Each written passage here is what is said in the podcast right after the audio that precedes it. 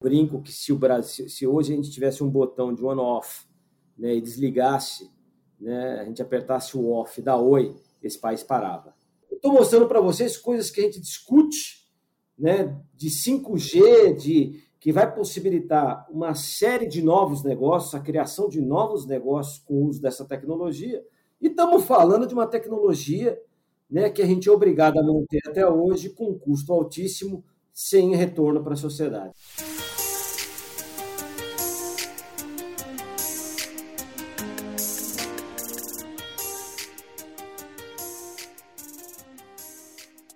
Estamos no ar. Eu me chamo Luiz Guilherme Prioli com mais um podcast Mesa Redonda do IFL São Paulo. O Instituto de Formação de Líderes é uma associação apartidária, independente privada para encorajar os valores liberais do Brasil através de seus membros e rede de parceiros.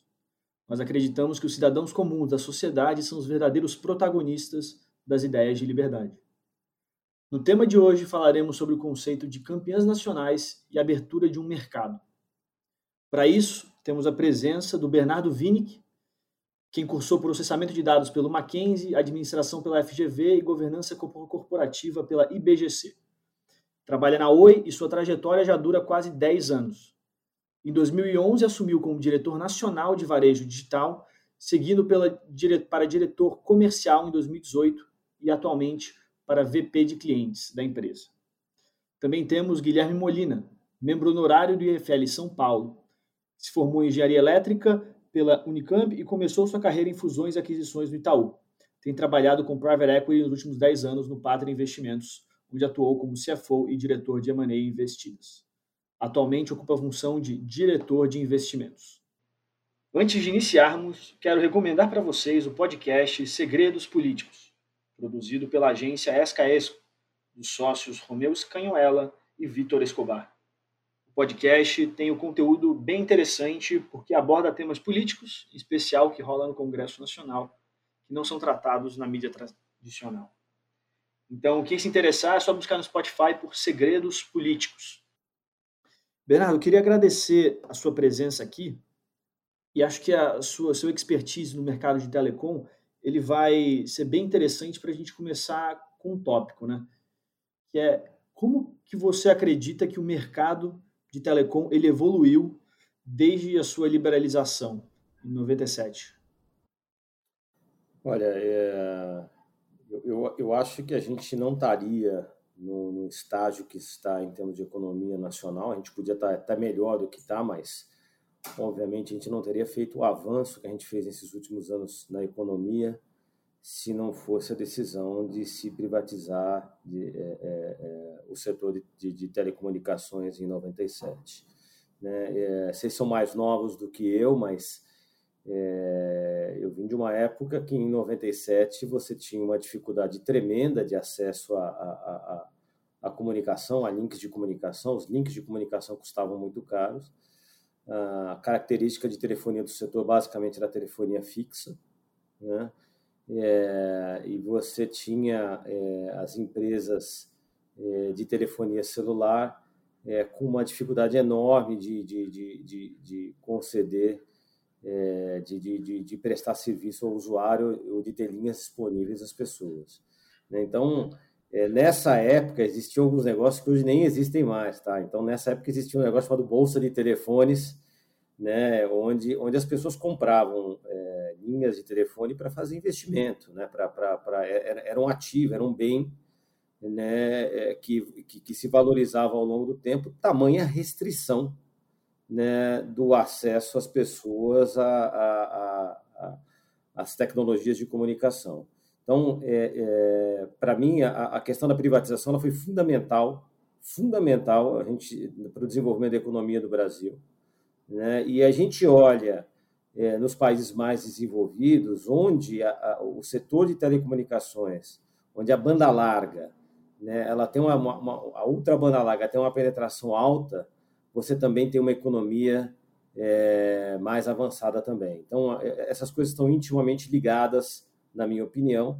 Então, é, é, 97 é, foi um grande passo, né, na época, o governo Fernando Henrique Cardoso, com o ministro Sérgio Mota, é, um passo corajoso. né? E depois fosse, e depois na sequência é, foi feito todo o desenrolar, né? A, a, questão de abertura da banda B, das espelhinhos, trazer competição, porque naquele momento basicamente as, as empresas que eram estatais passaram é, para empresas privadas, né? Via concessão, via via via, via, via aquisição da concessão, mas logo na sequência também houve é, é é, a abertura para novos entrantes aí, e aí com competição, né, é, o setor se desenvolveu e a gente chegou no ponto onde ele está. Né? Então, hoje você tem. É, talvez a gente ainda não tenha a condição ideal no Brasil, em termos de, de, de, de telecomunicações, as empresas estão avançando nesse, nesse segmento, mas é, você tem certamente uma situação muito mais adequada no Brasil do que você tinha né, em, em 1997. É, tem muito avanço ainda para fazer em termos de regulação. Né? As empresas enfrentam enormes dificuldades, é, por exemplo, para fazer ampliação das antenas nas cidades do Brasil. Né? Você tem uma série de regulamentações. É, é, em termos ambientais, em termos de legislação mesmo do município, que isso não avança. Né? É, parte do que as empresas hoje têm, por exemplo, de antenas disponíveis, elas estão irregulares. E se você não tiver antena, você acaba não prestando serviço, então você fica entre a cruz e a espada, porque ou você faz o site é, e consegue tentar melhorar, e você tenta prestar um serviço de qualidade ao consumidor final, ou você fica esperando o governo fazer a liberação do site e aí você acaba penalizando o consumidor final na questão da prestação de serviço. Então, essas coisas precisam avançar demais. É, mesmo a questão de espectro, o leilão de espectro, é, o que foi feito no Brasil, ele sempre foi um leilão, um leilão de espectro é, arrecadatório. Né? Então, as companhias elas não têm dois capex. Né? Se elas pagam muito alto na licença ou no espectro que ela está tá comprando, é, obviamente ela tem uma restrição para fazer os investimentos necessários para cumprir com as obrigações. Não existem dois dinheiros das companhias. Né? Então, é, o correto é o que está se discutindo, por exemplo, agora no leilão do 5G, né, de ter uma lógica menos arrecadatória, com uma lógica muito apertada em termos de obrigação. Né, e aí sim é justo você cobrar as empresas por obrigações, uma vez que você está é, fazendo um leilão de espectro é, por um preço justo. Como funciona né? esse leilão de espectro? Que... É, quando você vai prestar o serviço, você compra uma faixa de frequência. Né? E aí eu estou falando de telefonia móvel. Né? Então, você tem a faixa, por exemplo, dos 700 MHz que as empresas compraram. Tem, né, as, as, empresas de TV usavam essa faixa, teve toda uma limpeza dessa faixa para você pegar e colocar antenas e poder usar essa faixa, esse espectro de frequência. Essa parte, esse espectro, ele pertence à União. E você compra esse espectro da União né, para você poder explorar essa faixa de frequência para fazer a prestação do seu serviço. É o que vai acontecer no 5G agora. Né? O que a gente está falando é, é de um espectro de 3.5, um espectro mais alto. Né? É, e você também, o governo, vai fazer o leilão do 5G. Quando fala leilão do 5G, nós estamos falando leilão é de espectro de frequência que são as frequências que são disponíveis para você poder prestar o serviço de telefonia. Então, quando você está prestando o serviço, você, na verdade, a, a, a, o sinal está trafegando em uma determinada espectro de frequência de um lado para o outro e esse, isso você paga. Né? Entendi. Você então, paga.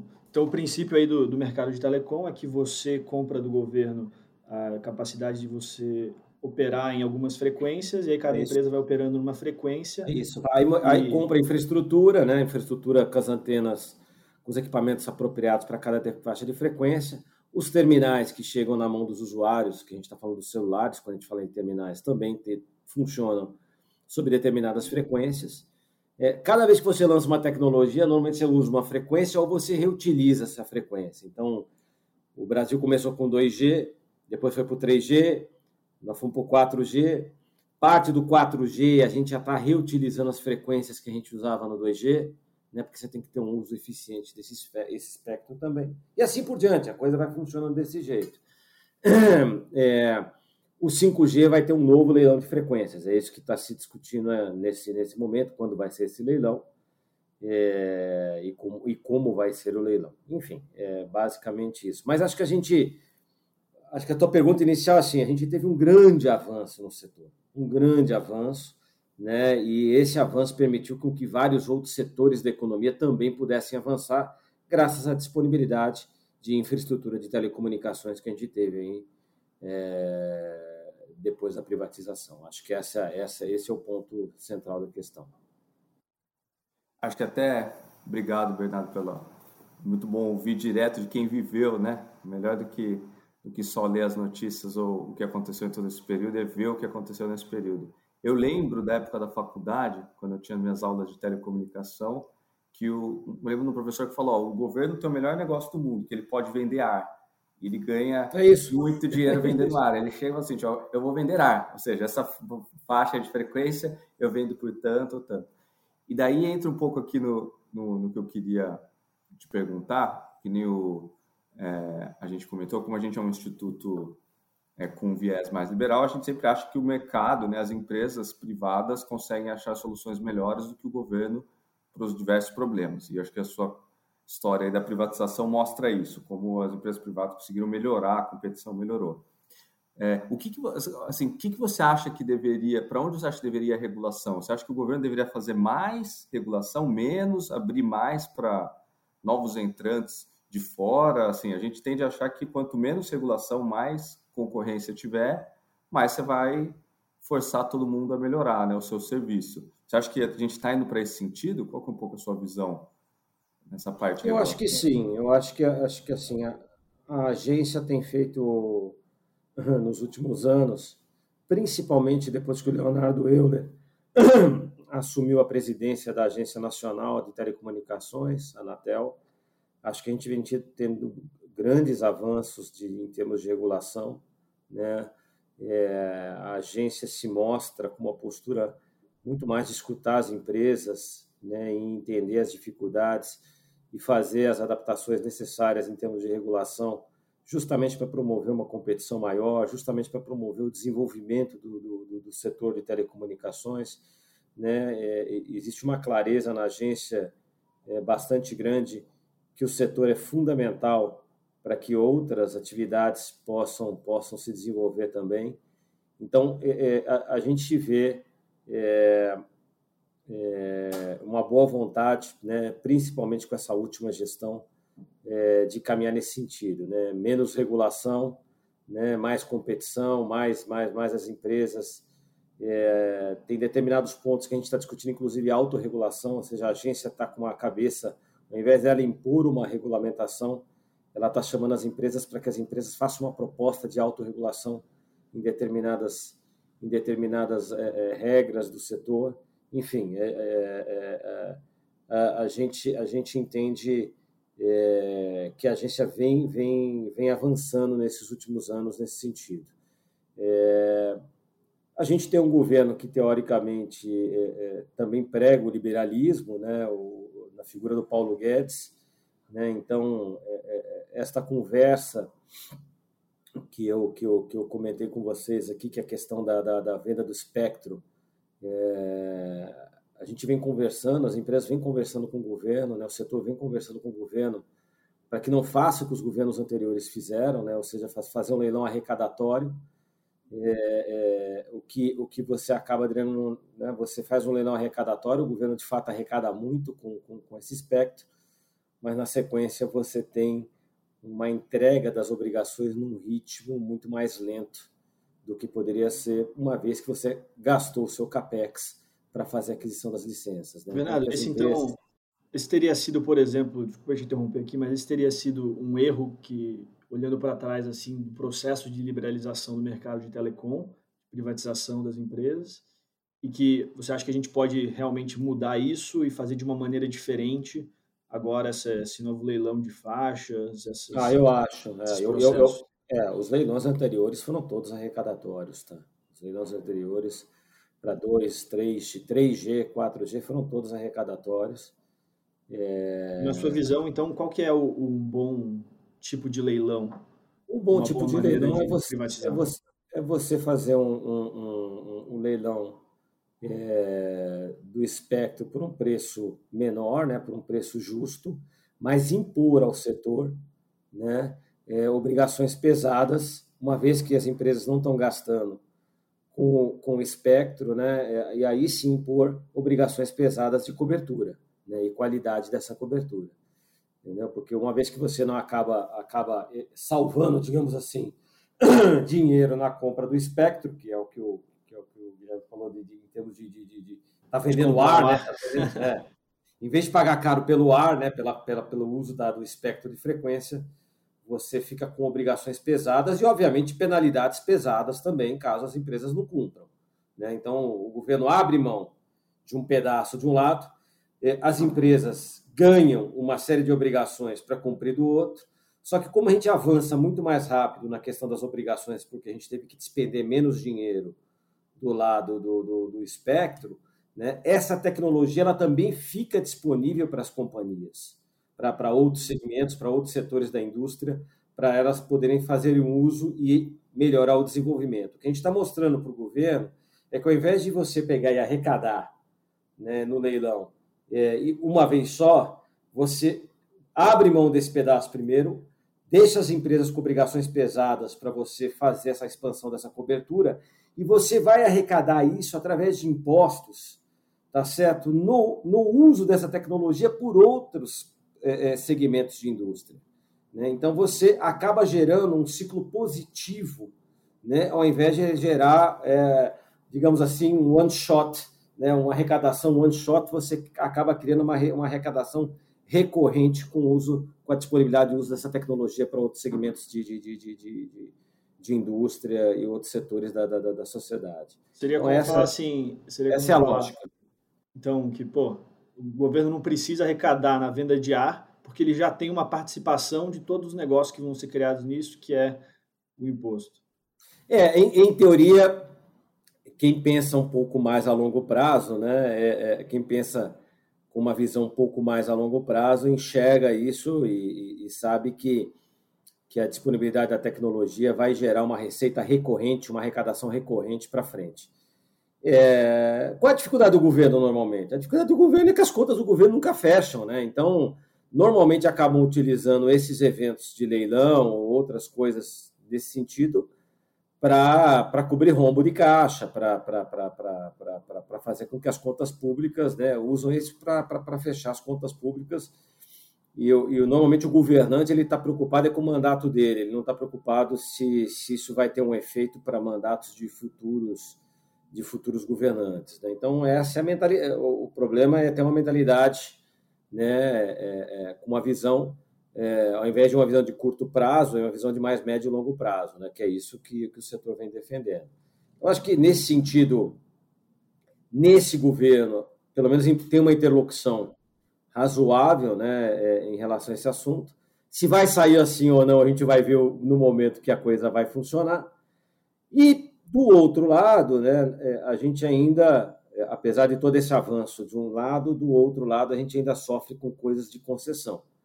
Né? A gente tem regras hoje no setor, apesar de todo o avanço dos últimos anos é, que a gente teve, a gente tem regras no setor que são regras de 1997. Né? Apesar de algumas atualizações, e aí eu falo pela Oi, por exemplo, né? e aí eu falo com conhecimento de causa, né? a gente tem uma série de obrigações da época da concessão, nós estamos falando de 1997, nós estamos em 2021, nós estamos falando de um negócio de mais de, de mais de 20 anos, né? É, a concessão vai ter 24 anos esse, esse, esse ano, é, se eu não errei nas minhas contas aqui, e eu tenho obrigação dentro da Oi é, de manutenção de, de TUP. TUP, para vocês que são mais novos, é o telefone público. Né? é, o, o, uma tecnologia sexy, moderna, né? Você vê todo mundo atrás de um telefone público querendo usar. É, ninguém usa mais o telefone, né? Mas você tem uma obrigação. É, a Oi, por exemplo, eu vou dar alguns dados, que esses dados a gente fala em tudo quanto é momento para a gente poder mostrar o quanto está errado. Né? A gente tem uma arrecadação, por exemplo, que, que fica entre 2 e 3 milhões de reais por ano de receita com esses orelhões contra uma manutenção de 300 milhões de reais por ano. Né? Então, é, é, é, é Pô, Bernardo, a conta não fecha. Ah, muito tempo a é, não, não fecha. Total. Então, você falou do telefone, quase que o seguinte, o, os nossos não são tão bonitos que nem os de Londres, né? Porque de Londres, pelo não, não, mas nem os de Londres, mas os é, de Londres também um estão acabando. turístico, né? Pra você tirar é. foto, o pessoal vai passear e tirar foto. Mas os de Londres, esse... É, os de Londres até gancho. tiveram um projeto de Wi-Fi, etc e tal, mas assim, de novo, né? A tecnologia acabou. A tecnologia acabou. Não? Assim, então, assim, a, a, a, tecnologia acabou, mas a lei não evoluiu. As obrigações não evoluíram. Né? Então, você continua tendo né, a Oi é, enterra é, 300 bilhões de reais por ano em manutenção, né, porque senão você está é, sujeito a multas, a penalidades por não estar tá fazendo manutenção desse, dessa tecnologia. Então, assim, do mesmo jeito que a gente discute coisas super modernas, avanço é, do modelo, a gente ainda está preso a coisas do passado. Né? Né? E, e, e, e, a sociedade ela, é, eu tenho certeza que a sociedade, o que ela menos quer é o orelhão. Se eu pegasse esses 300 milhões de reais que a gente enterra é, na manutenção de telefone público e colocasse mais fibra ótica, mais banda larga com fibra ótica à disponibilidade disponível para a população, eu tenho certeza que a população, né, a sociedade, ia valorizar muito mais isso do que o telefone público. Mas, por força de regulamentação, você é obrigado a manter essas coisas. Então, estou mostrando para vocês coisas que a gente discute, né, de 5G, de que vai possibilitar uma série de novos negócios, a criação de novos negócios com o uso dessa tecnologia. E estamos falando de uma tecnologia né, que a gente é obrigado a manter até hoje com um custo altíssimo, sem retorno para a sociedade. Então, essas são as, são as dicotomias que a gente vê é, em termos de regulação, em termos de, de, de, regras do jogo ainda hoje em dia. Até um ponto que você comentou, Bernardo, que você falou que a gente concorda com você que o, geralmente o político ele tem uma agenda de se reeleger, né? Essa é a prioridade dele. Então, não necessariamente ele quer o, o melhor para um setor ou o melhor para a empresa. E assim, um dos nossos grandes liberais da história do Brasil, que foi o Roberto Campos, lá atrás, é, por ironia do destino, ele foi o criador do BNDE, né? na época. Depois ele até se arrependeu e falou, pô, se eu pudesse estar no tempo, não teria criado. Mas na época, dada a necessidade, ele acabou criando esse banco para ter uma poupança interna para poder ajudar os investimentos. E o que aconteceu foi exatamente o que você falou. Todos os políticos, eles entravam e eles usavam o, o BNDE como uma ferramenta política, né? Uma maneira política. Eu acho que talvez a... E acho que a, o, quando a gente fala a Oi, né, como um, um dos exemplos dos campeões nacionais, acho que foi um pouco isso, né? A nossa leitura aqui, o, é, com uma agenda. É, eu, eu, eu já entrei na companhia. Eu, é. É. Vamos criar esses campeões. Eu já entrei na companhia. E, e deu no que deu, assim, mas não sei se você tem um. Eu sei que você já entrou depois, então isso já estava já estava andando lá, mas não sei se você tem uma opinião sobre essas políticas dos campeões nacionais. Acho que é algo que a gente deveria, o governo deveria é, eu, eu, seguir. Eu já, é, eu, eu, eu já entrei depois, é, de novo, surgiu no governo do PT, né? essa história de campeões nacionais, é, a lógica. O setor de telecomunicações é o setor de. de né, o, tem, um, tem o Warren Buffett, diz que ele não investe em dois setores na vida dele. Né? Um é de aviação e outro é de telecomunicações. Né? E o motivo que ele diz porque ele não investe é porque é, são setores altamente competitivos, né? são regulados, né? são setores onde você tem uma, uma troca de tecnologia bastante rápida, né? e você é, é, é, e você é capex intensivo, tá? E é capex intensivo. É, e o setor de telecomunicações é, e a de aviação se parecem muito nesse sentido mesmo, né? Então você tem um capex intensivo, a barreira de entrada para uma empresa ela é alta, né? Você precisa colocar muito dinheiro nesse negócio para você poder criar uma estrutura para poder para poder prestar serviço. É, você tinha aqui no Brasil, no momento em que se discutia essa questão do campeão nacional de uma tele, de uma super tele, você tinha basicamente três grupos estrangeiros. Eu falo porque eu estava num deles, tá? Antes da Oi eu era, eu fui claro, eu, eu, eu, trabalhei no grupo América Móvel na parte da Claro, é, que é um mexicano, é América Móvel, né? Que é uma empresa que tem uma escala, mundial. Né? A América Móvel, a Claro, ela não atua só aqui no Brasil, ela atua em toda a América Latina, Central, tem, as, tem participação em operadoras na Europa e tem participação em operadoras nos Estados Unidos, ou seja, ela tem escala mundial. É, você tem uma telefônica, que é, do, do, que é da Espanha, que também tem escala mundial, atua na Europa, atua, atua em alguns países da América Latina, é, enfim, tem escala mundial também. Você tem uma TIM, que tem uma escala talvez menor do que essas outras duas, mas também tem, um, tem uma atuação em outros países da Europa também. Então, é, é, é para você brigar nesse negócio, você precisa ter escala. Né?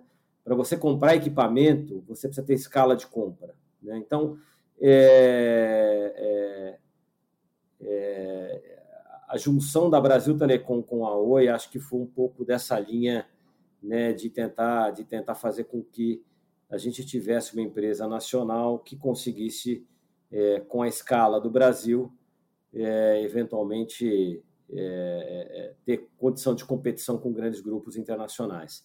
É, eu, particularmente, tenho uma opinião, eu acho que assim, acho que o governo tem que cuidar é, de saúde, educação, tá certo? segurança pública. O resto, o governo tem que estar fora. Isso não é assunto do governo. Né? Não é o, o governo não tem que se meter nessas coisas. Né? Então, para mim, foi um grande erro que foi feito lá atrás, o governo é, é, ter, ter entrado é, é, nesse, nesse, nesse, nesse assunto. É, na época, mexeram na Lei Geral de Telecomunicações para poder viabilizar essa fusão dessas empresas. É, o que a gente olha hoje é que, é que essa fusão trouxe uma série de problemas para a Oi, né, porque é, na época, você não, fosse, não pôde ser feito nem due diligence dentro da Brasil Telecom para você poder fazer a compra. Enfim, eu não vou entrar nesse nível de detalhe, até porque eu também não, eu não, eu não, eu não participei desse negócio. Mas, assim, o resultado, o resultado dessa, dessa, dessa, dessa estratégia a gente vê é, num passado mais recente. Né? O, o modelo não, não vingou, não deu certo a fusão das empresas não gerou maior capacidade de investimento das empresas para brigar com grupos internacionais. E por, que você acha que, que, isso aconteceu assim? Por que, que pô, esse plano aí bonito de conseguir dar mais escala, junção dessas duas empresas, por que, que não, na sua leitura não deu certo? Ah, aqui é, você tem uma série de problemas, né? Então, primeiro você tinha, você tinha, como eu te falei, né? A fusão ela no nascedor ela já tinha problema, né? Como você não pôde fazer um due diligence da companhia, hora que você abriu o balanço da, da, das empresas, uh, principalmente da, da, Brasil Telecom, você tinha um monte de esqueleto que não estava no, no, no, no, não declarado, né? Então você teve uma série de, de, de, de dívidas, de problemas que não estavam declarados em balanço, né? Que acabaram também prejudicando esse, esse, essa, digamos assim, essa capacidade de investimento. É, segundo, né, a, a, legislação é o que eu acabei de falar, a legislação, pontos que eu reclamo hoje, coisas que eu estou apontando hoje em relação à legislação, à regulação, elas já aconteciam lá atrás. Então, tanto a Brasil Telecom quanto a Oi tinham obrigações da época da concessão, que há 10 anos atrás, ou há 15 anos atrás, quando foi feita a Supertele, né, esse negócio é de 98, já não fazia sentido é, de 2008, esse negócio não fazia sentido já naquele momento. E a gente olha a, a legislação, ela não mudou é, radicalmente, ela não mudou, ela, ela, ela, ela manteve, ela fez, ela teve algumas pequenas concessões, mas ou melhorias, mas a essência dela ela continua exatamente com o mesmo nível de obrigação que a gente tinha lá atrás. Então, é, é, é, obrigavam as empresas também a fazerem uma série de gastos e investimentos Enquanto as empresas que não eram concessão estavam livres para voar, né? ou seja, não tinham obrigação, por exemplo, de telefone público, poderiam drenar toda a tua capacidade de investimento para novas tecnologias, para o avanço, avanço do negócio. A outra coisa é que as regras que também estavam, estavam colocadas naquele momento, a, a telefonia fixa ela financiou a telefonia móvel. Né? Então, é, é, é, dadas as regras que tinham também, você ainda teve né, um, um, um, Essas desvantagens, assim. É, você tinha uma série de obrigações e, e, e pagamentos e, e, coisas que acabaram financiando a telefonia móvel. É, que por um primeiro momento talvez não tivessem errados, mas elas precisavam ter sido modernizadas e ajustadas né, ao longo do tempo, e é isso que não aconteceu. Aí tem né, regulamento ultrapassado, aí você tem interferência do governo, aí você tem interferência de acionista, você tem também o nível executivo da companhia, né, eventualmente tomando algumas decisões equivocadas. Eu, eu sempre digo que um avião não cai por um motivo só. Né? Normalmente um avião não, não, não ele cai por uma série de, de coisas. E se você olhar a questão da Supertele Nacional, você vai ver que por que, que não deu certo? Não deu certo por causa do governo, não deu certo por causa dos acionistas que estavam na empresa, não eram acionistas do setor, eram acionistas que, que, que, que ao contrário, né, eram acionistas de outros segmentos de indústria, portanto, não, normalmente telecom você tem que ter uma visão de longo prazo, de retorno em longo prazo, e, e, e quando você, você não pode ir numa telecom pensar num investimento anual, normalmente você em telecom, você normalmente pensa em investimentos plurianuais, porque os investimentos eles normalmente eles são investimentos de longo prazo. Aí você tem, é, é, eventualmente, decisões equivocadas né, de, de, de, gestões anteriores, enfim. De novo, a hora que você olha a história, é que, é que para mim é fácil, né? engenheiro de obra pronta é sempre muito mais fácil você apontar o erro no, no, no, no projeto é, do que quando você está lá, né, naquele momento construindo o projeto. Mas olhando para trás, olhando o projeto, você pode apontar o dedo por que, que não deu certo para várias direções ali, né? E é o que eu ah, Mas tem, mas tem uma coisa que, assim, talvez nesses grandes projetos, e acho que os campeonatos nacionais repetiram isso, acho que na história do Brasil, desde a época dos militares, que fizeram muito isso, de estimular muitos setores, acho que tem uma coisa em comum, é que a maior parte dos projetos acabaram dando errado, custaram muito caro, né, para fazer, o que tem em comum em todos é que você tinha um, um, um agente central político tentando tomar todas as decisões. E eles não tomam as decisões só com uma visão econômica, com uma visão do que é melhor para a população. Né? Eles sempre têm o seu interesse político junto. Acho que isso dá para falar que teve em comum em todos os casos de dessas grandes é, atuações do governo no pode, Brasil. Né? Você pode olhar a JBS da vida também, com todo o histórico que teve. E casos aí, infelizmente. Tem um caso famoso eu volto a dizer. O Brasil governo... faliu cinco vezes. Na história, desde a sua criação, ele faliu cinco vezes o Banco do Brasil. Obviamente, todas as vezes o, o governo aportou o dinheiro que foi necessário para não falir. É, o governo não, né? A sociedade, né? Exato. A sociedade foi lá, a sociedade foi lá e portou. É. É, é de novo, eu volto ao, ao meu ponto, né? Para mim, o governo ele tem que se concentrar em questões de, de segurança, saúde, educação. É, é, por isso que, assim, é, é, na, na, linha do que o Paulo Guedes fala, eu, eu, eu, gosto muito dos cursos do Paulo Guedes, apesar, apesar de achar que né, a execução ainda deixa a desejar. Né? Acho que a gente acho que a gente ainda está muito devagar. As ideias são boas, mas a execução ela, ela, ela eu entendo, né? tem questões políticas, tem que passar pelo Congresso, não, não é simples essa agenda de negociação. Mas eu gosto muito da linha do Paulo Guedes. O Paulo Guedes, né, é, é menos governo, mais, né, mais, mais é, é menos Brasília, mais Brasil. Menos Brasília, mais Brasil, é isso, né? Isso que eles falam. Eu, eu, eu, eu, gosto muito dessa linha. E eu Agora, acho até, assim como você fala assim que o governo não tem que se meter em telecom, eu acho que o Molina até diria que o governo também não tem que se meter em saúde, né? Ele deve ter ali os exemplos na mão da, da intervenção, talvez. E só para a gente falar assim também de um ponto interessante eh, que veio na minha cabeça aqui, é quando a gente tem uma, que nem o Molina falou, né? Quando você tem uma empresa que ela está dependendo do governo, o governo tem outros interesses.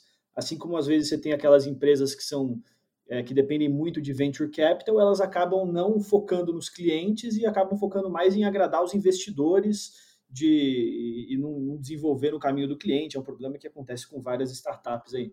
Acho que até já passei por isso.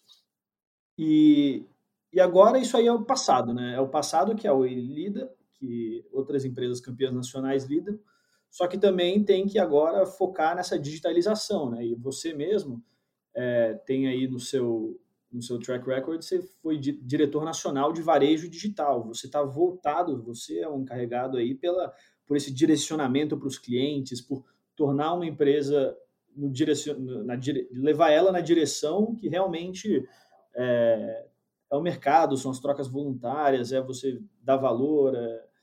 E aí eu queria saber como que você você tem você tem visto aí para para esse futuro da Oi, então, no quesito clientes, mesmo lidando com esse passado? É, ah, vamos lá, vamos falar um pouquinho, né, e, e, e, só para deixar claro, o processo, de, apesar, apesar de nessa época eu ter responsabilidade da questão de digitalização da companhia, né, no, no, no, na responsabilidade, o processo de digitalização da companhia é da companhia inteira, né, são de todas as áreas, não é, não é de uma de uma diretoria específica, né. E a gente avançou muito nessa questão de digitalização dentro da própria companhia, né, e, e e aí, junto com isso, a gente está trabalhando muito a questão da mudança de cultura, é, de deixar, é, é, de melhorar a experiência do cliente, né? ou seja, o cliente de fato ser o centro, o centro de tudo, e é isso que a gente está trabalhando na companhia, até para uma mudança de cultura né, da companhia. Né? Então, a 81, um, um, uma assinatura que é simples assim, mas a hora que você olhava era simples assim para Oi, não era simples assim para o cliente. Né? Então tem que ser simples, pode ser difícil para a Oi, mas tem que ser simples assim para o cliente. Então a gente vem trabalhando muito nessa, nessa mudança de, de, de cultura dentro da companhia. O processo de digitalização avançou muito dentro da companhia, muito dentro da companhia. Né? Hoje a gente tem quase 80% dos nossos atendimentos são feitos por canais digitais e não mais por, por, por, por, por, por call center, por, por gente. Né? Mesmo quando a gente tem eventualmente alguma algum atendimento via PA, é, tem parte das PAs são PAs virtuais, ou seja, são PAs, são PAs robôs, não são PAs humanas mais. É, e a gente vem a gente vem melhorando. A gente tem uma medida na companhia que chama NPS, né, que é o Net Promoting Score, que a gente é, olha quem são os promotores, os detratores e as pessoas neutras para a gente tirar uma nota. Isso virou nota de bônus para os executivos da companhia, né? Ou seja, de fato é, é, é, é o reconhecimento do cliente vai tocar na parte mais sensível do corpo humano, do, do que é o bolso né, das pessoas. Então, é, é, isso passou a ser nota de bônus dentro da companhia. Então, é, é, a Oi, ela entrou em recuperação judicial em 2015 para 2016. Né? A gente, a, a gente a, a, conseguiu aprovar um plano de recuperação judicial em 2016 é, e a gente agora, no ano passado, recentemente, a gente fez um aditivo a esse plano, é, onde a gente está reconfigurando a companhia de uma forma bastante ampla. Né? De fato, a gente, a gente é, é desenhou um plano é, que vai mudar bastante a companhia é, a partir de 2022. Então, eu não sei quanto que vocês estão acompanhando a questão da Oi, a gente deve se desfazer da operação móvel, né? a gente está vendendo a operação móvel, é, tem um consórcio formado pela Claro, Vivo e TIM que, que, que fizeram uma proposta é, por essa operação. Então, a gente deve sair do negócio móvel. E aí é, era uma questão de escolha. Né? O negócio móvel é um negócio onde você tem uma troca constante de tecnologia. A gente tinha que atualizar toda a parte de banda larga, de, de, de rede, é, utilizando fibra ótica e a gente entendeu que o caminho era a fibra ótica, é um investimento de mais longo prazo, um investimento de no mínimo que tem que ter uma, uma duração de no mínimo 30 anos, né? enquanto que o setor móvel a gente, a gente ainda tem. É, é, é, você tem uma troca constante. Mal, mal pagou-se o 4G, o investimento de 4G, nós já estamos falando em 5G. Então, a gente decidiu fazer a venda da operação móvel. É, a gente decidiu também apartar a, a, a parte de, de, de a, uma empresa de infraestrutura, ter uma empresa de infraestrutura que vai ser uma empresa que vai poder comercializar toda a infraestrutura que a Oi tem. Eu não sei o quanto que vocês têm a dimensão da importância da rede da Oi para esse país. Né? A Oi é a empresa que tem a maior capilaridade de rede nesse país, né? mas assim ela é disparada a maior do Brasil. Né? Então, é, eu brinco que se o Brasil, se hoje a gente tivesse um botão de on-off né, e desligasse, né, a gente apertasse o off da Oi, esse país parava. Né? É, parava porque os aeroportos param, paravam porque o setor bancário para, né, para porque o governo para. Né? Então, assim, é, a tamanha a, a, a capilaridade, né, o alcance da rede da Oi é, nesse país, as outras empresas elas não têm o alcance que a Oi tem. É, então, é, é, é a gente decidiu fazer, a gente decidiu vender 51%, criar uma empresa e vender 51% dessa, dessa empresa, uma empresa de infraestrutura, para criar uma empresa de rede neutra, para poder comercializar essa infraestrutura com demais é, operadores, né? e aí a gente não está falando dos três, nós estamos falando de vários operadores que tem no mercado.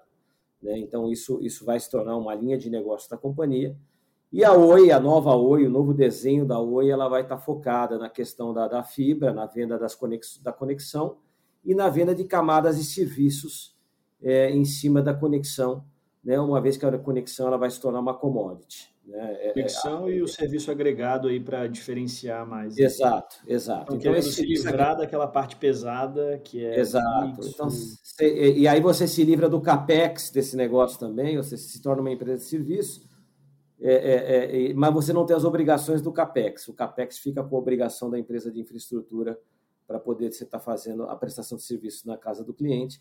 Você remunera essa empresa de infraestrutura pelo uso, né? ou seja, você tem o cliente, você remunera e você, junto com a conexão, você consegue vender é, energia elétrica, você consegue vender casa conectada, você consegue vender conteúdo para o consumidor, enfim, você vai agregando uma série de layers de serviços, serviços de valor agregado, né, que, que vão muito além da margem, que vão, é, que vão, vão muito além da conexão e você acaba até criando uma barreira de saída maior para o consumidor. Então, é é, é, é, é, ao invés de você ficar brigando pelo preço da banda larga, ah, a minha é 99, não, mas a minha é 89. Não, peraí. A minha é, mas eu tenho isso, isso, isso, isso, mais de serviço. É aquela história de, de conta corrente de banco, né? Você normalmente você tem, você tem todos os seus débitos automáticos num banco, todo, todo débito em conta corrente. Quando você, quando você fala em trocar de banco, que você pensa em toda a mudança que você tem que fazer de todos os débitos automáticos, você fica pensando duas vezes antes de fazer qualquer mudança, a não ser que você esteja muito puto com o teu gerente, mas enfim. É o custo da troca, né? Tanto que é, a empresa de, é.